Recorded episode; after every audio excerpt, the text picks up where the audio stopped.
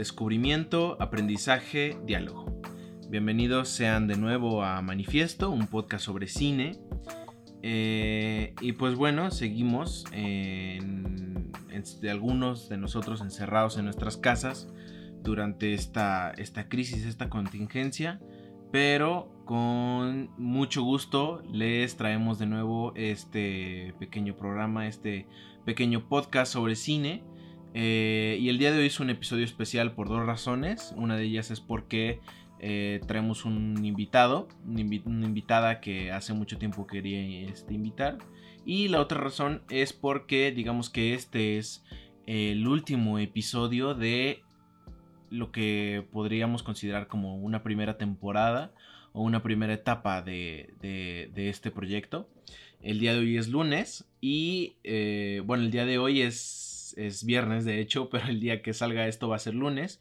Y con, con a partir de, del día en el que ustedes escuchen esto, el, el lunes vamos a retomar el itinerario de estar sacando este programa los lunes.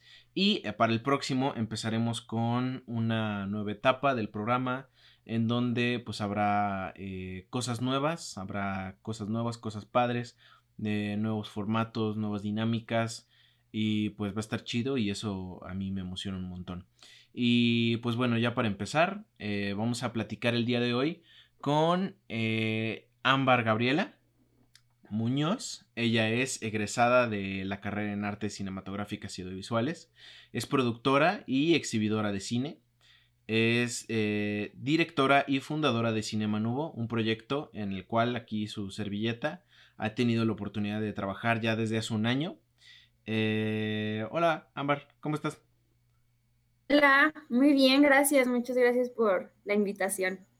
No, de qué, este, pues yo estoy aquí muy contento de que, de que ya por fin se nos armó, aunque estemos de lejitos.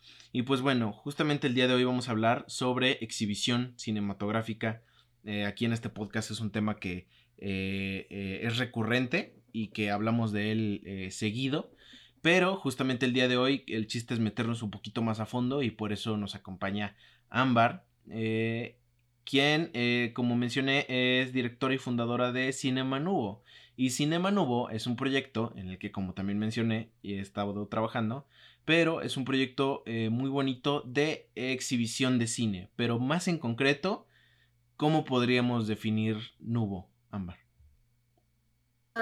Nubo es una muestra itinerante de cine latinoamericano que busca crear un, encuentro, un intercambio, un, acercamiento eh, y un diálogo cultural entre los países de, América Latina. Y surge de, pues, de la necesidad de de, dar pantalla a estas historias que por lo general eh, casi, no, casi no se ve. Y pues bueno, de eso es nuevo. Pero, y, y, y, se me hace padre que menciones esto como, como, o sea, desde que, desde que lo defines, porque eh, dices que nace como de una necesidad de dar pantalla a historias que luego no la tienen. Y justamente te iba a preguntar eso, ¿por qué nace Nubo? Entonces, o sea, a mi parecer, eh, viene siendo como más bien como una necesidad personal. O, sea, ¿qué piensas tú sobre estas historias que luego no les llegan pantallas? ¿Por qué no les llegan pantallas y por qué merecen pantallas? Mm, siento que específicamente hablando de en México, pues a pesar de que somos la cuarta taquilla más grande del mundo, no consumimos nuestro propio cine, somos consumidores de lo ajeno, somos consumidores de los vecinos de arriba, ¿no? Y creo que eso pasa en toda América Latina, que, que nos, que los lugares que, que suelen ser como más, de más fácil acceso al cine, como lo es en este caso Cinépolis, Netflix y estas grandes compañías, eh, suelen ponernos películas americanas o películas europeas. Y yo creo que eso también define mucho el gusto de, las personas, puesto que es, lo que tienes más a la mano y es lo que te enseñan, ¿no? Entonces, como que estamos acostumbrados a ver ese tipo de cine con ese tipo de, de fórmulas, con ese tipo de narrativas. Y cuando nos mencionan de nuestras historias, como que nos brinca un poco porque obviamente son realidades este, muy, muy diferentes a las que estamos acostumbrados a ver en pantalla, ¿no?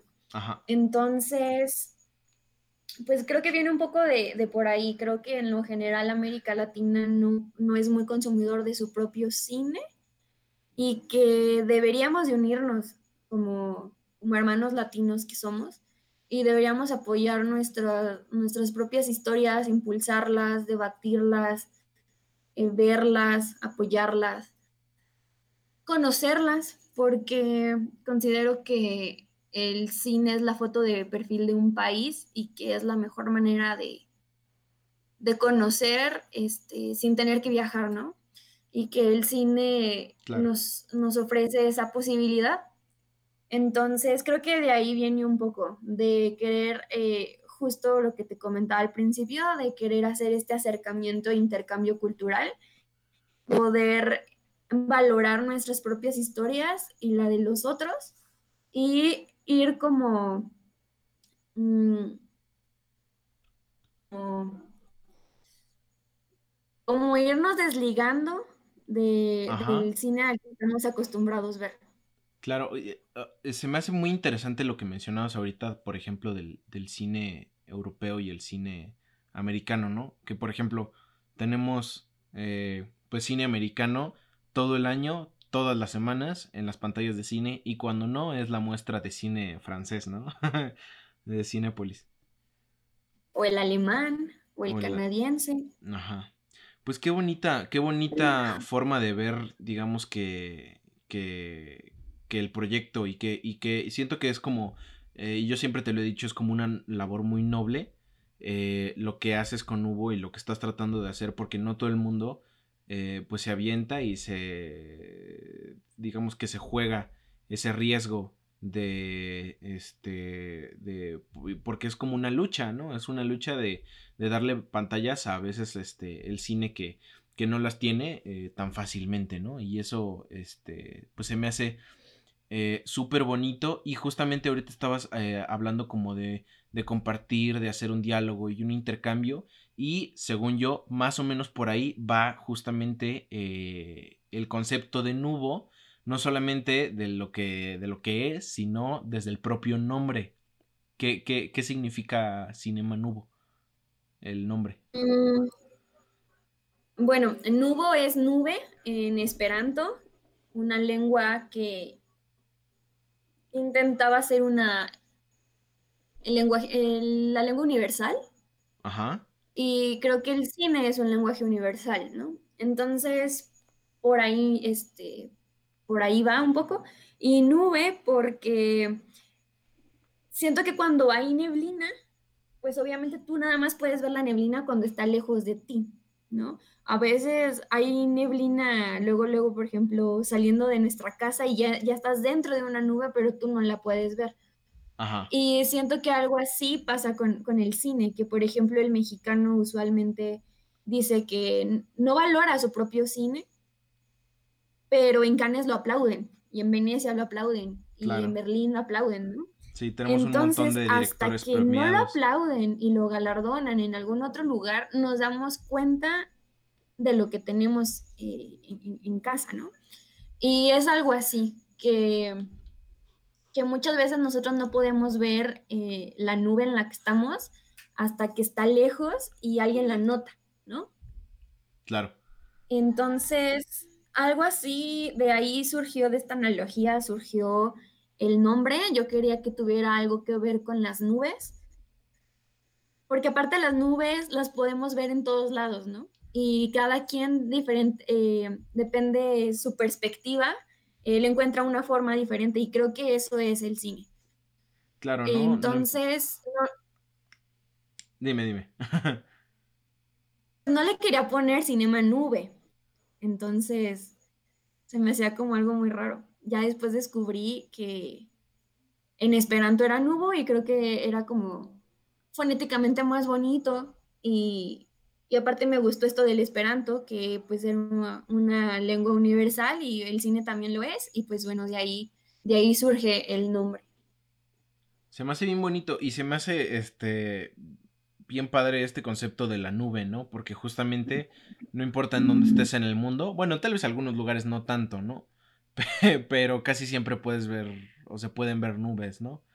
Y, y, justamente al igual que el cine, pues está en todos lados. Este, yo tengo una, una postal ahí que ni me acuerdo este, de, quién es la, de quién es la cita, pero que justamente dice otra forma de decir el cine eh, otra forma de decir el cine es decir el mundo. O al revés. No me acuerdo. Pero algo así. Y se me hace. Este. Se me hace como una bonita analogía. Y, y, pues justamente este, pues este es el proyecto de, de, de Cinema Nubo, pero ya en más en concreto, que, eh, ¿cuáles son las actividades que eh, se realizan dentro de, de Nubo? Ah, bueno, Nubo es una como lo mencionaba al principio, es una muestra y una muestra itinerante de cine latinoamericano. Nosotros eh, vamos este año por nuestra segunda edición.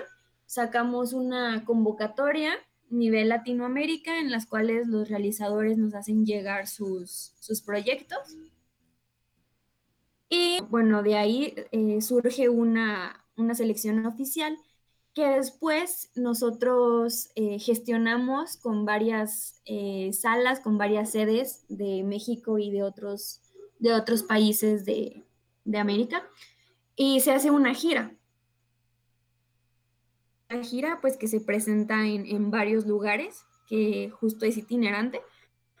Y pues bueno, eh, inició en Michoacán, en Lázaro Cárdenas, Michoacán, en Plan Teatro. Después estuvimos en en Cinema Cuervo, en el Café Ita, en el centro de Oaxaca. Después estuvimos en Patio Magenta y en Don Burro, que son foros culturales en la ciudad de Chihuahua, gracias a Lucinemas, que, que pues nos ayudó haciendo la gestión por allá. Ajá. Y este, también estuvimos en la Cinemateca de Puebla, en la Cinemateca Luis Buñuel, donde tuvo muy buena... Donde nos fue súper buena recepción. Sí. Sí, eh, tuvimos mucho público, eso me, hizo, este, pues me puso muy contenta porque además de que fue mucho público, o sea, cuantitativamente, también nos fue muy lindo cualitativamente porque la gente lo, lo recibió muy bien. Y pues bueno, ya por el virus y por esta contingencia por la que estamos pasando, tuvimos que suspender nuestras funciones, pero eh, quedó pendiente en el ciclo independiente de La Plata, en Argentina, en, el Club de Cine de Panamá, y pues por ahí también Costa Rica y Perú estaban en, la lista, ¿no? Y pues bueno, hacemos este tour por diferentes países de Latinoamérica, eh, ese lado por siendo muestra. Por el otro, también somos un espacio de exhibición en la ciudad de Aguascalientes. Estamos en la Cine Terraza Coyoacán, en, el Café Coyoacán, en Venustiano Carranza 104, enfrente de la Casa de la Cultura, en el centro de, la ciudad. Y tenemos funciones miércoles y domingos a las siete y media de la noche. Tuvimos el ciclo de cine en lenguas indígenas y comenzamos el ciclo de, de mujeres, de cine por mujeres, que pues también suspendimos por, por la contingencia. Una lástima. Pero nos pueden encontrar ahí. Sí, Una porque justo acababa de empezar.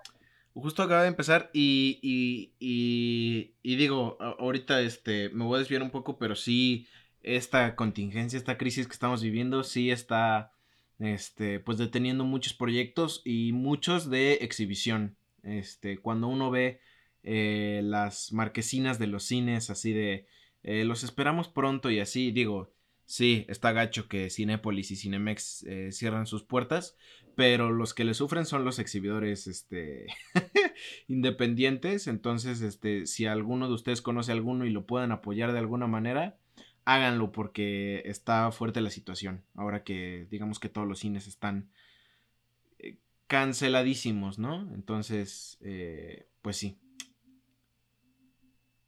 Sí, por favor. Y síganos en las redes, digo, esta también es una muy buena forma de, apoyar porque pues terminando toda esta, esta contingencia, pues así pueden seguir viendo nuestra cartelera y en algún momento acompañarnos a una de nuestras funciones. Por supuesto. Sí, está, y está bien bonito. Eh, digo, tú ya lo sabes. Este, lo que yo pienso del proyecto, justamente porque trabajamos juntos. Ahora sí que, este, pues yo te hago estas preguntas más, más que para yo saberlas, sino comunicar, ¿no? Aquí dentro del podcast, que más gente que, este, que lo escuche se entere del proyecto y que si le interesa, pues bueno, eh, lo estaremos esperando con muchas ansias una vez que todo esto termine. Porque, eh, digo, no sé tú, pero yo, eh, no, digo, yo, o sea, sí sé que tú, pues se disfruta mucho, ¿no? Luego, este, descubrir estas películas latinoamericanas que luego no llegan tan fácil. Y cuando uno las, las proyecta y la gente conecta con ellas realmente, pues, eh, o sea, te das cuenta de que el cine mexicano y el cine latinoamericano eh, independiente o de propuestas un poquito más, este, personales, pues conecta increíblemente con la gente, ¿no? Bueno, no sé si a ti te ha pasado eso. Sí, porque estamos consumiendo nuestro cine, ¿no? Estamos consumiendo lo nuestro, estamos viendo nuestras tradiciones, nuestra cultura. Eh, no sé, pasa algo así como, supongo que la mayoría vio Coco, y se emocionó porque estaba en el cine y veía una película de Disney con la abuelita y con la chancla, ¿no? Que eso es como muy representativo de la cultura mexicana y veía el papel picado y veía el cholo escuincle y, o sea, como que todo esto, eh, o sea, mi pregunta es, ¿por qué si te emocionas viendo esto en Disney? ¿Por qué no te pasa lo mismo con el cine nacional, no? Eh, a mí me emociona justo por eso, porque me siento identificada, porque hay una empatía, es más fácil crear empatía pues con algo de, con lo que estás acostumbrado. Y yo disfruto, disfruto muchísimo poner películas, eh, acercar el cine, porque sobre todo el, proyectar las películas, más que eso, es el conversarlas, ¿no? O sea, el diálogo que se abre después eh, de cada función con el público es increíble. O sea, van personas de todos los contextos, de todas las edades, de todos los géneros, de todas las preferencias, de todas las profesiones. Y es bien rico el diálogo que se arma. De, por ejemplo, hay un médico y hay un niño y que obviamente van a connotar diferente la película y después hay un viejito y después hay una madre y después hay una chica que, que no sé, qué es artista y después hay un ingeniero. O sea, como que es muy rica la, la diversidad que después te encuentras con el público y eso hace que, que eso, eso enriquece la experiencia, ¿no? La experiencia de colectiva de ver una película. Muchas veces, no sé si te ha pasado, que tú ves una peli y dices, o sea, puede estar mejor. Y en eso, este, alguien la, la, comenta, y tuvo una lectura completamente diferente a la tuya. Y, y, tú dices, wow, sí es cierto. Y ahí es como de, oh, sí, si la vemos por este lado, la película sí, así, ya está. O después de que haya alguien que te explique un poco sobre la película, sobre eh, lo que el director buscaba plasmar en ella, y tú dices, wow, sí es cierto. Y termina por gustarte la peli, ¿no? por este tipo de comentarios que complementan eh, pues la proyección. Y creo que eso está muy, muy chido y no sé, para mí es increíble ver a tantas personas viendo cine latinoamericano es wow. Y que, y que justamente esa, esa, esa comunicación, bueno, ese intercambio que, que, que se busca hacer, eh, o, o sea, no te lo ofrecen todos los lugares, ¿no? O sea, si, si, si vas a una sala comercial, no sucede eso, ¿no? O sea, sí puede suceder en redes, ¿no? Y te, te vas a pelear con alguien en Twitter, este, diciéndole que a ti sí te gustó el hoyo y, esa, y la otra persona te, te, va a decir, no, está horrible, ¿no? Pero, pero, pero en, en, en, en siento que yo en, lo, que en los sitios así como más alternativos, en donde sí se está buscando generar una comunidad. Justamente este tipo de intercambios son lo más bonito, ¿no? Este, cuando la gente después de ver la película se pone a pensar y se pone a reflexionar y todos platican, ¿no? Y hasta puedes conocer a alguien, ¿no? Esa, esa parte de, de, de digamos que del, de, mm, no sé si decirlo como una cultura más como de cineclub o de, ajá, o sea, es, es este, es muy linda, ¿no? Sí, además la labor de la creación de públicos, de formarlos, creo que, como lo comentaba al principio, pues siendo la cuarta taquilla más grande del mundo, eh, el mexicano ya está súper acostumbrado a ver películas, ¿no? Claro. Y que ya es un buen, son buenos, es un buen público, pero lo que nosotros intentamos en Cinema Nuevo es crear espectadores y crear espectadores que reflexionen y que se cuestionen y que compartan eh, su, su, su experiencia, su punto de vista sobre la película. Y es ir formando un público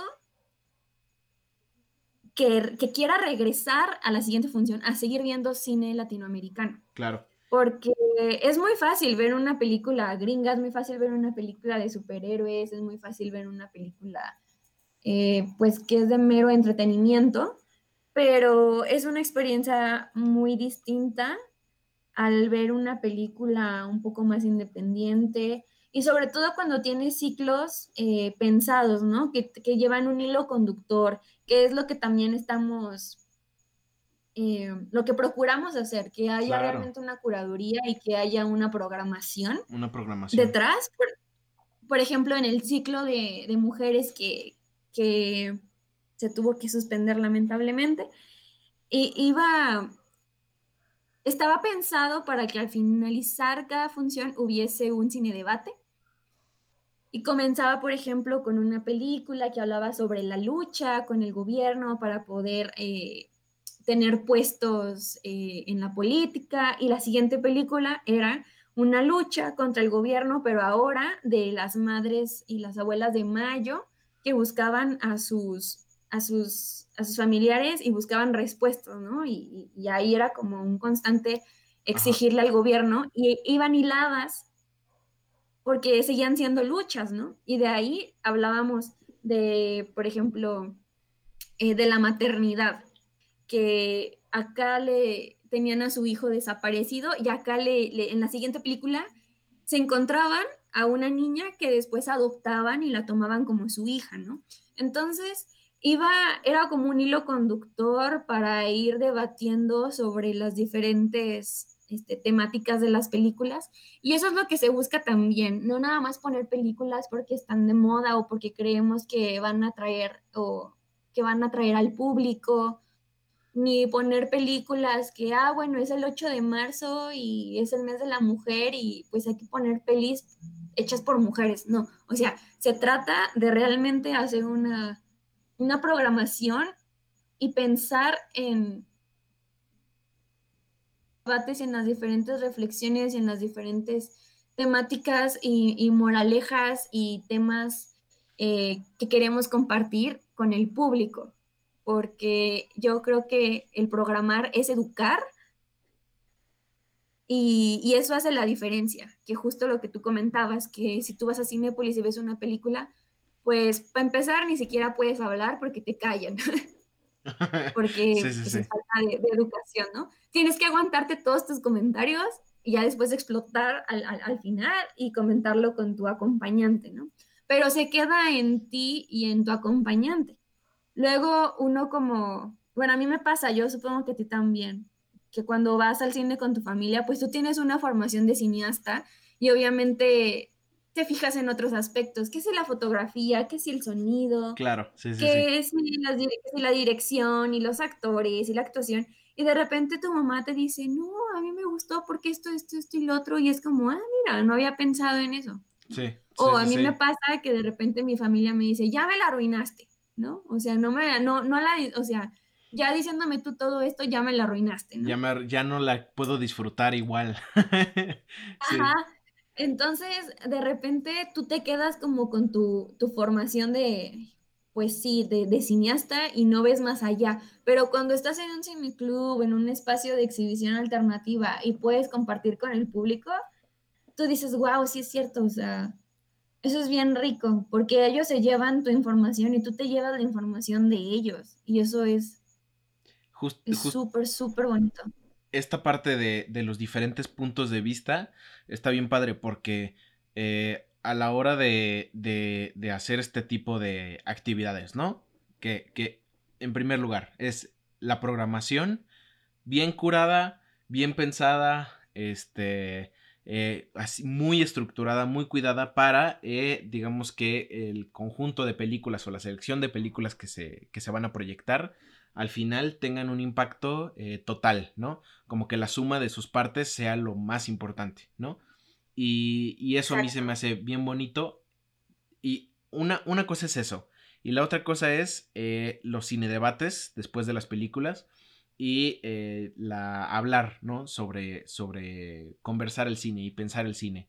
Y creo que estas dos cosas nos ofrecen eh, una experiencia muchísimo más eh, valiosa como es, o sea, como para el espectador a un catálogo inmenso en una plataforma digital o una o, incluso este una así eh, proyección en 4D y que te salpican agua o así. Y, lo digo por lo siguiente, y es porque por los diferentes puntos de vista, porque justamente si tienes un montón de películas que van sobre temas parecidos, van a haber diferentes puntos de vista en esas películas, y si las ves una tras otra, te van, o sea, vas, tu, tu, tu, o sea, tu, lo que vas a recibir acerca de ese tema va, o sea, va a, colisionar, ¿no? Y, vas a recibir diferentes puntos de vista y eso va a crecer, este, eh, o sea, te va a hacer crecer, ¿no? A, final de cuentas, e igual cuando termine la película y la gente se pone a platicar eh, ahí en un foro abierto, todavía más, ¿no? Y creo que esa parte, te digo, como espectador, creo que es valiosísima y no sé por qué no se implementa tanto, te digo, Tal vez sí, en las redes, en las redes sociales, pero no es, no es lo mismo, ¿no? No es lo mismo este, que ir y ver una programación y platicarla y, comentarla. Y eso se me hace bien bonito de, de, este espacio de, de Cinema Nubo. Y, y, creo que, este, pues de ahí, o sea, son, son muy buenas ideas que deberían implementarse más seguido. Porque justamente... Eh, este, hacen más rica toda la experiencia. Y quería eh, comentar este, un poco, un poco, este, digamos que para, para, para, para, ver si podemos pasar como un poquito al, al, siguiente, al siguiente bloque. Este, que pues bueno, ahora sí que, que está esta cuestión de la creación de públicos que mencionaste, que a mí se me hace súper interesante y que creo que justamente la creación de públicos es un un reto que enfrentan los que están enfrentando los exhibidores alternativos. Eh, si tú me tuvieras que, decir como, como, qué panorama enfrentan estos exhibidores, los exhibidores alternativos, eh, los del otro circuito que no es el comercial, más o menos, que, o sea, ¿cuál, ¿cuáles, ¿cuáles serían esos problemas? O, cuáles piensas tú que, que es a lo que se enfrenta? Uy, Pues mira, yo creo que es un trabajo en conjunto de los realizadores, del gobierno, del espectador y del, gestor o del, del promotor cultural, exhibidor. Es un trabajo en conjunto que tenemos que todos estar trabajando para un bien común. Por ejemplo, el IMCINE te ofrece el, el IMCINE te ofrece un crédito que es para salas, eh, pues sí, para salas alternativas, para que nosotros podamos equiparlas y, pues sí, equiparlas, renovarlas, comprar este material, dejarlas bonitas, dejarlas chulas, pero sigue siendo un crédito, ¿no? Que al final tú vas a tener que pagar. Que pagar. En cambio, en la producción el IMCINE es, un fondo perdido. O sea, el IMCINE eh, lanza la convocatoria y si queda seleccionado ese dinero, pues ya te lo, te lo quedas tú para poder eh, producir tu, película. Entonces, ahí para empezar ya vamos mal, porque, porque para la producción si hay, eh, si hay fondos y para la exhibición son créditos, ¿no? Claro. Es que por ejemplo, existe eh, un apoyo que se les otorga a los realizadores para que puedan exhibir y distribuir sus películas. Pero la mayoría de ellos eh, deciden pagarle a Cinépolis para que ponga su película y Cinépolis la termina poniendo un martes a las 2 de la tarde. Sí, en un horario ¿Quién va horrible. un martes a las 2 de la tarde? Nadie va a ir. Y yo creo que ahí deberían también de los, los realizadores pensar en que existen otras alternativas y que está este circuito cultural, el circuito alternativo, que de hecho también resulta muy favorable para ellos. Em, por ejemplo, eh, Oso Polar hizo una gira por, todo, por toda la República Mexicana y el director viajaba con su película y llegaba a, estos, a estas salas alternativas y, o sea, él es la persona que mejor conoce su película y cómo, y cómo le respondió el público, porque él estaba ahí. Él vio si la gente se salió de su película, si se quedó dormida, si estaban emocionados. Y al final, aparte, tenían esta, estas preguntas y respuestas, ¿no? Porque estaba, la está, eh, estaba el director presente. Entonces, además de que es un evento especial para las salas, porque estás contando con la presencia del crew, Claro. para el espectador también es una, es una actividad muy bonita porque enriquece, porque tienes la, la, posibilidad de preguntarle a su director lo que tú quieras, o sea, cualquier duda de la película, él va a estar ahí para responderla. Y para el realizador, para el director, es súper bonito porque estás viendo cómo reacciona el público y convives y, aparte puedes viajar por México llevando tu peli. Y creo que si los realizadores voltearan a, a vernos más a nosotros y vieran que, que, realmente es una plataforma increíble para llevar sus películas y dejaran de romantizar tanto la idea de ver el cine en el cine, creo que, creo que podríamos llegar a aspirar a ser una industria, porque ahí estaríamos ganando todas las áreas que las que hacemos el cine, porque no nada más es realizar, realizar es exhibir, es distribuir, es pues producir, eh, o sea, son un montón de gente que trabaja en el cine y si, y si se están llevando a cabo los, los, si se llevan completo todo el proceso, que es desde el desarrollo hasta la exhibición y distribución, Justa. México sería, o sea, sería totalmente diferente eh, en el cine, ¿no? Sí, por eh, supuesto. Sería, yo creo que yo me atrevería a decir que seríamos una industria, porque así todos estaríamos ganando. Ahora, el público también, eh, a mí me pasa que de repente escucho por ahí comentarios de que el cine mexicano es malo porque solo habla de, de las chichis de Marta Gareda y de Omar Chaparro y de Eugenio Derbez claro, claro. y de narcotráfico y de, y de albur, ¿no? Y es como de, sí, ¿de, en, de, ¿en dónde ves cine mexicano? ¿Y qué tipo de cine mexicano estás viendo? Porque México tiene unas historias increíbles que lamentablemente no llegan o no llegan como, como deberían de. O sea, y que nada más eh, llegan, por ejemplo, a los festivales y en Aguascalientes no tenemos festivales. No, bueno. El pasado se hay... creó Nebula. Ajá. Ajá, o sea, se hizo Nebula ya como pasó de muestra a ser un festival, pero es el primer, el primer año, ¿no? Y es a lo que voy. No tenemos como un festival grande como Guadalajara, que pues bueno, si no llegó tu película a, a Cinépolis, sabes que la vas a ver en el festival, que es muy probable que la vas a ver en el festival, o Guanajuato, o en Morelia. Aquí en Aguascalientes estamos eh, empezando apenas con esto de los festivales y la verdad es de que se agradece mucho. Gracias a Nebula pudimos eh, ver eh, Feral y, y Tío Jim. Mi tío Jim, ajá. Y mucho, porque están trayendo películas que de otra forma no, no llegarían a Aguascalientes. Pero también tiene que ver mucho con el público, porque no está acostumbrado a ver cine fuera del cine. Sí, por y yo lo entiendo, pero también creo que debemos de ir, eh, irnos quitando la idea de y, de, y que debemos dejar de romantizar ver el cine en las salas. En las salas o sea, grandes, sé... ¿no? Y gigantes de Cinepolis y Cinepolis. Ajá. Sí. Ajá. Entiendo esa parte porque también hablando con Everardo, Everardo González, pues él me decía, yo hice esta película para que se viera de esta forma. Everardo González es... Eh, La libertad del diablo, hace documentales. El director pues, es que te trabaste un poquito. Ah, lo siento. Es el director de, de documentales como La libertad del diablo o El paso. O sea, tiene varios docus muy buenos. Y hablando con él, pues él decía que él había hecho su película para que se viera de con ciertas características, ¿no? Que le había metido mucho al sonido, por ejemplo, para que se escuchara bien. Eh, había grabado, no sé, en 4K para que se vea bien.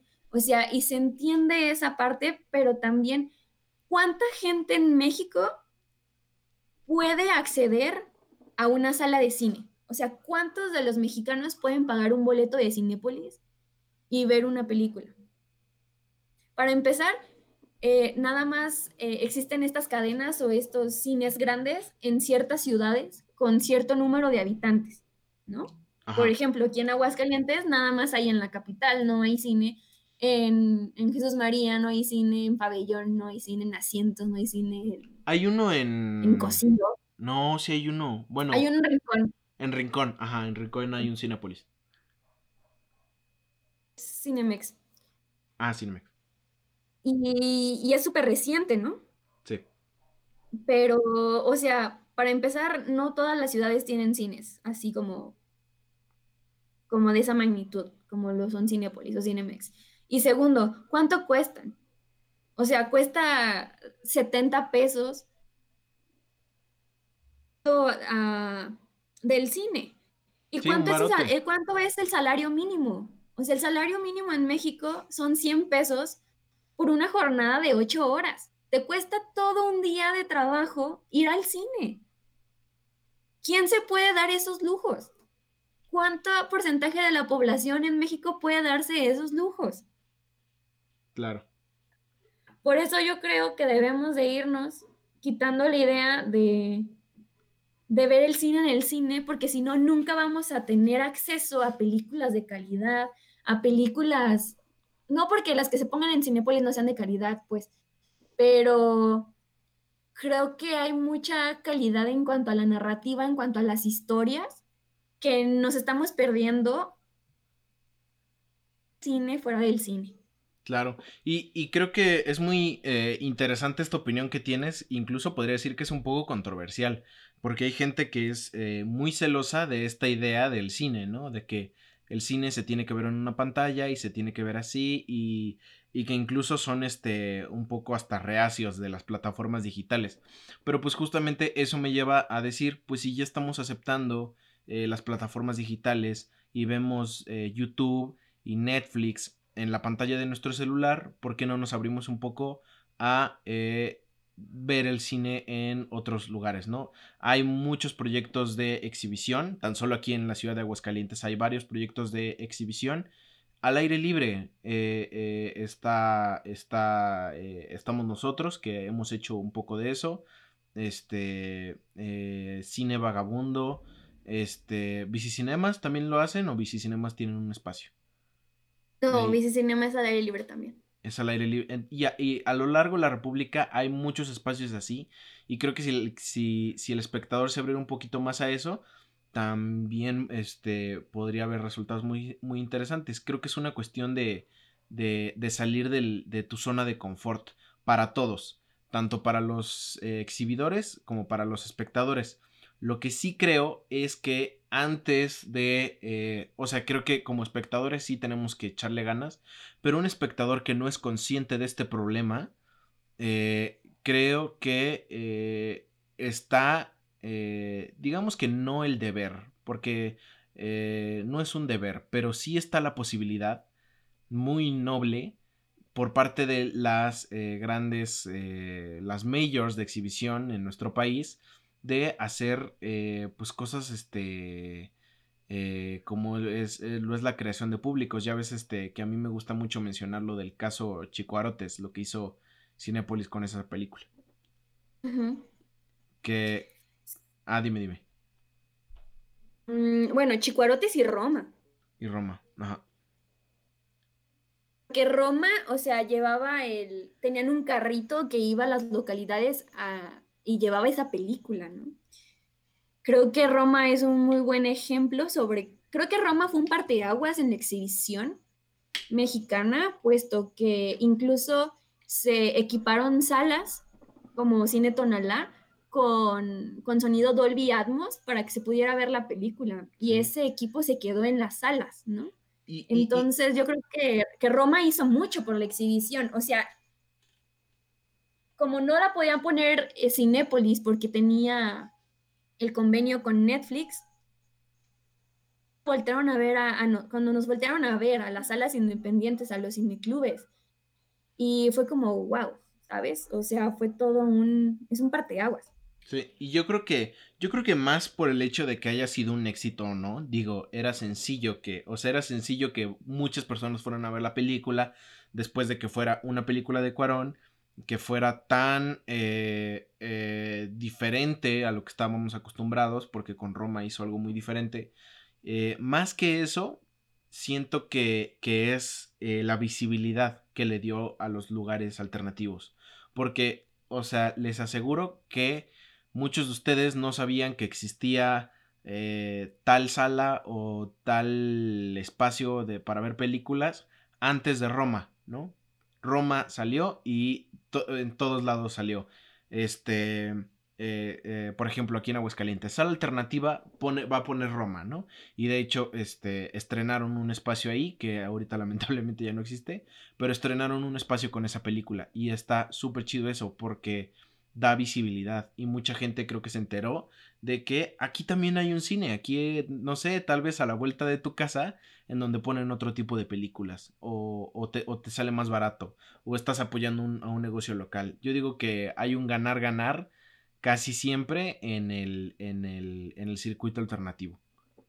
Además, quiero mencionar que nosotros, como bien sabes, tuvimos un proyecto llamado Cine Vecino, que se llevó a cabo en los meses de noviembre y diciembre del 2019 al oriente de la ciudad, sobre la línea verde, cerca de, los fraccionamientos Villerías, Ojo Caliente 3, em, um, Haciendas de Aguascalientes, por allá. Y fue muy bonito porque fue cine mexicano, pusimos ocho películas mexicanas de contemporáneas. Y regalábamos palomitas y la gente llegaba, ¿no? Decía como, wow, bueno, hay que ir y ver. Eh, muchos niños llegaban nada más por las palomitas, pero después se quedaban la película completa, ¿no? Sí. O había familias que decían, ah, mira, no sabe qué están poniendo ahí, y como que se animaban para ver. Y luego regresaban. Se quedaban, o se iban y regresaban ya con más familia, con cobijas, con cosas para comer. Y era como, qué bonito, o sea, se hacía una como una, mm, una comunidad, ¿sabes? Y era bonito porque en estas áreas de este lado de la ciudad es muy difícil que el transporte, ¿no? Hay una sola ruta que te lleva al centro y tarda horas en pasar y tarda horas en llegar aparte. Y además, este... No hay actividades que no hay actividades por aquí, no hay actividades culturales de este lado de la ciudad.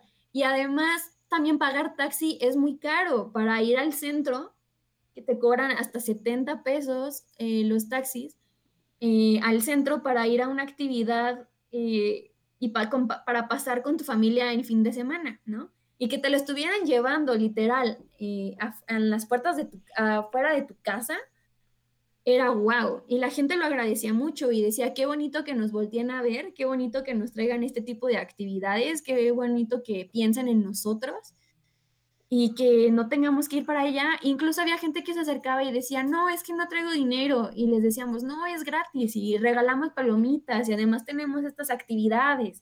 Tuvimos una batalla de, de freestyle, de rap. Tuvimos una búsqueda de tesoro tuvimos una, una sesión, astronómica. Astronómica. Eh, en donde llevaron un telescopio y podíamos ver la luna y las nebulosas. Y, toda la gente era como, wow, y veías 70, 80, 90, 100 personas eh, viendo cine mexicano, ¿no? O sea, viendo, le dieron una oportunidad al cine, de repente había personas que se soltaban y lloraban, había personas que se aburrían y se iban, y es totalmente aceptable, pues. Ajá, entendible. No, no todo el cine va a ser para todos. Bonito ver cómo la gente reaccionaba y sobre todo te agradecía por llevar este tipo de dinámicas, ¿no? De repente suelen ser personas que están muy rezagadas eh, socialmente y, y, que están muy alejadas de donde todo, todo lo artístico pasa. Y el poder llevarles un poquito de lo suyo. Además, la mayoría de las películas que se hacen en México es con fondos del IMCINE. Y los fondos del IMCINE son con, impuestos que pagamos nosotros. ¿Por qué no les vamos a llevar el cine a los mexicanos si ellos lo están pagando? O sea, si ellos, lo están pagando el cine.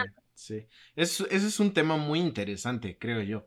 O sea, sí, sí nos podríamos este, volar un rato hablando de esos, de, de eso, porque pues justamente no sé qué tan, qué tan, ay, qué tan complicado sea este, esa cuestión de, de, cine, cine gratis porque ya lo pagaste con tus impuestos, chavo. Está, está complicado porque pues justamente ahí hay siento yo que unas cosas ahí de industria que, que luego no lo permitirían, pero creo que es un, un tema muy, muy interesante. Pero, pero, pero, pero sí, fue súper bonito, eh, fue súper bonito hacer esa actividad. Mm, creo que, que, que la gente se identificó mucho, de verdad, la gente no, no, ese proyecto fue el que me hizo darme cuenta de que, de que si les, llevas eh, su cine a la gente, la gente se va a quedar, ¿no? Y la gente va a ver las películas y va a disfrutar las películas. Tuvimos eh, días en donde teníamos muchísima gente muchísima, muchísima gente y todos viendo, como tú dices, cine mexicano, ¿no? Entonces habían, habían películas sobre niños, entonces teníamos muchos niños, eh, eh, teníamos películas sobre, sobre gente mayor, sobre gente, este, pues sí, sobre gente mayor, quienes se identificaron mucho y dijeron, es que yo me siento así cuando, cuando, cuando pasa esto, cuando pasa el otro. Entonces, eh, de verdad que, que, que que voltear a ver este, nuestro cine es bien bonito. Y justamente por eh, aquí en ese podcast yo pienso igual que Ámbar, por eso trabajamos los dos en Cine Manubo. Eh, por eso en este podcast solemos hablar tanto sobre cine mexicano. Y, y, y, no solamente por eso, sino porque está bien chido. O sea, de verdad, eh, en el cine mexicano encuentras unas cosas muy, muy chidas, encuentras temas maravillosos, historias así tremendas y, pues está, está padrísimo, está padrísimo. Este, eh, pues Ámbar, ya, para, para, para poder ir, ir, cerrando con el, con el tema de hoy, eh, ¿qué, qué, es lo que tú dirías que el espectador mexicano puede hacer eh, ante, este, ante estos problemas? ¿Qué es lo que el espectador puede hacer para, para, pues sí, para, para, para el cine mexicano? bueno, por un lado, creo que para empezar, si ya tienes Netflix, métete a la a la de cine mexicano, ¿no? De repente en Netflix te encuentras cosas muy interesantes. Por ahí en nuestro en nuestro Facebook hay una lista de, de 10 películas latinas que puedes ver en Netflix. Cinco de ellas son mexicanas. Y la verdad es que son excelentes propuestas. Dale una oportunidad al, al cine mexicano y para empezar puedes hacer eso. Segundo, hay una plataforma que se llama Filming Latino, que con esto de la cuarentena ha estado liberando mucho material. Está de manera gratuita y por tiempo limitado. Hay alrededor de 200 producciones mexicanas y están al alcance de un clic, la verdad. O sea, Film en Latino es como un Netflix mexicano.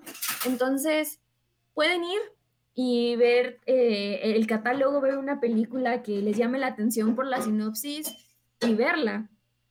Este, otra, pues bueno, si viven en una ciudad donde hay alguna muestra estatal o hay alguna o hay algún festival de cine, vayan, apóyenlos, este, vayan y vean eh, cine. Muchos de los festivales tienen funciones gratuitas. Em, la, muestra de la Cineteca Nacional de repente llega a universidades, entonces también por ahí pueden. Aquí en Aguascalientes se presenta en el Auditorio Pedro de Alba de la UA y cuesta 15 pesitos, o sea, la verdad es de que pueden ir, dense la oportunidad y, vayan.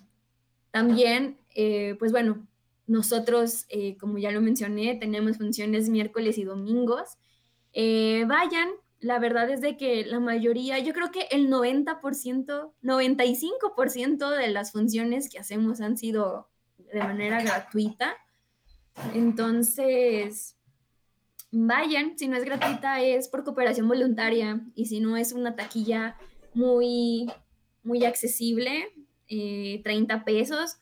En 30 pesos son, no sé, o sea, te gastas 30 pesos en otras cosas, ¿no? Eh, ahora ve, eh, gástate 30 pesos y consume lo, consume lo tuyo um, y disfruta de, una película, tiempo en familia.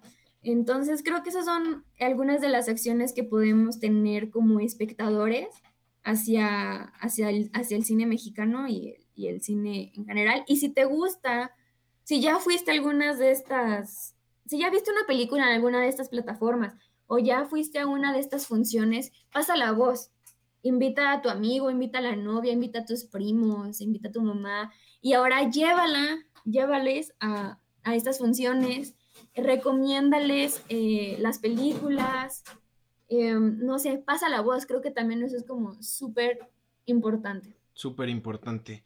Maravilloso. Pues, pues yo estoy totalmente de acuerdo contigo. De hecho, aquí tenía mis notas y, justamente los puntos que tú dijiste eh, es lo mismo que yo pienso, ¿no? Este, estas, estos, estos consejos aquí patrocinados por Ámbar Gabriela son los eh, adecuados, son los que tenemos nosotros como espectadores eh, que hacer eh, para, para darle un poquito de más valor a nuestro cine, porque a veces sí, sí hace falta. Y pues bueno, con esto, con estas recomendaciones, terminamos el episodio de hoy. Estuvo súper chido, la verdad me encanta hablar de este tema y me encantan proyectos como estos como Cinema Nubo. Se mencionaron a otros muchos. si tú vives en Oaxaca o en, o en Chihuahua o en eh, mencionamos varios espacios, por favor, vayan y visítenlos. Este, aquí en Aguascalientes también, cuando sea el Festival de Nebula, vayan a Nebula eh, y apoyen a los exhibidores independientes, porque ellos apoyan a los realizadores independientes también. Y, pues bueno, los invitamos también a, seguir las redes de, de Nubo. Ámbar, ¿nos las puedes comentar? Claro, venimos como Cinema Nubo en Facebook, Instagram, Twitter y también tenemos canal de YouTube. En el canal de YouTube pueden encontrar eh, el tráiler de, de la selección oficial de nuestra muestra, al igual que pueden encontrar el video justamente de Cine Vecino, de las funciones que se llevaron a cabo en la línea verde, para que se den un poquito de, de, la dinámica y pues de cómo estuvimos eh, trabajando y cómo fueron las sesiones en este lugar. Y si me permites, me gustaría comentar, hacer un poco de promoción hacia el cine. Acaba de sacar una, un, espacio digital llamado Sala Creativa, en la cual hay, este, bueno, ahí hay mucho cine que ver, hay muchas, este, pues sí, hay mucha oferta para ver. Están haciendo concursos sobre ejercicios cinematográficos, están lanzando Em, convocatorias, están lanzando eh, como talleres virtuales. Ahorita se va a impartir uno de, de rutas de postproducción. Creo que ahorita el INCINE está poniéndose muy creativo y está poniéndose súper las pilas para estos tiempos en contingencia y y están liberando mucho material y están haciendo muchas cosas, por favor vayan también ahí. Creo que también por ahí pueden enterarse un poquito más sobre lo que está pasando. Y creo que es una muy buena alternativa. Ahora que hay tiempo, pues lo podemos invertir en aprender, en hacer y en ver cine. Excelente. Muchísimas gracias, Ámbar. Muchísimas gracias a ti, a Cinema Nubo, por este, pues, acompañarme aquí el día de hoy. Eh, estuvo padrísimo. Y pues bueno, con esto nos despedimos. Eh, les recuerdo a los que escuchan este programa y ojalá hayan llegado hasta acá, eh, que el próximo lunes estrenamos nuevo formato, nueva dinámica y digamos que una, si se podría decir así, segunda temporada de este podcast. Estoy muy emocionado al hacerlo y de hecho también estamos estrenando redes, redes sociales. Nos pueden encontrar en Facebook como Manifiesto Podcast eh, o simplemente Manifiesto. En Instagram como manifiesto.podcast y en Twitter como manifiesto-pod. Entonces, pues bueno, los esperamos. Eh, síganos y pues suscríbanse al canal, a este, al de al de Spotify también, pues para que les lleguen los episodios en cuanto salgan. Muchísimas gracias a Ámbar de nuevo. Y pues ahora sí que eh, nos vemos a la próxima. Cuídense y quédense en casa, por favor. Hasta pronto.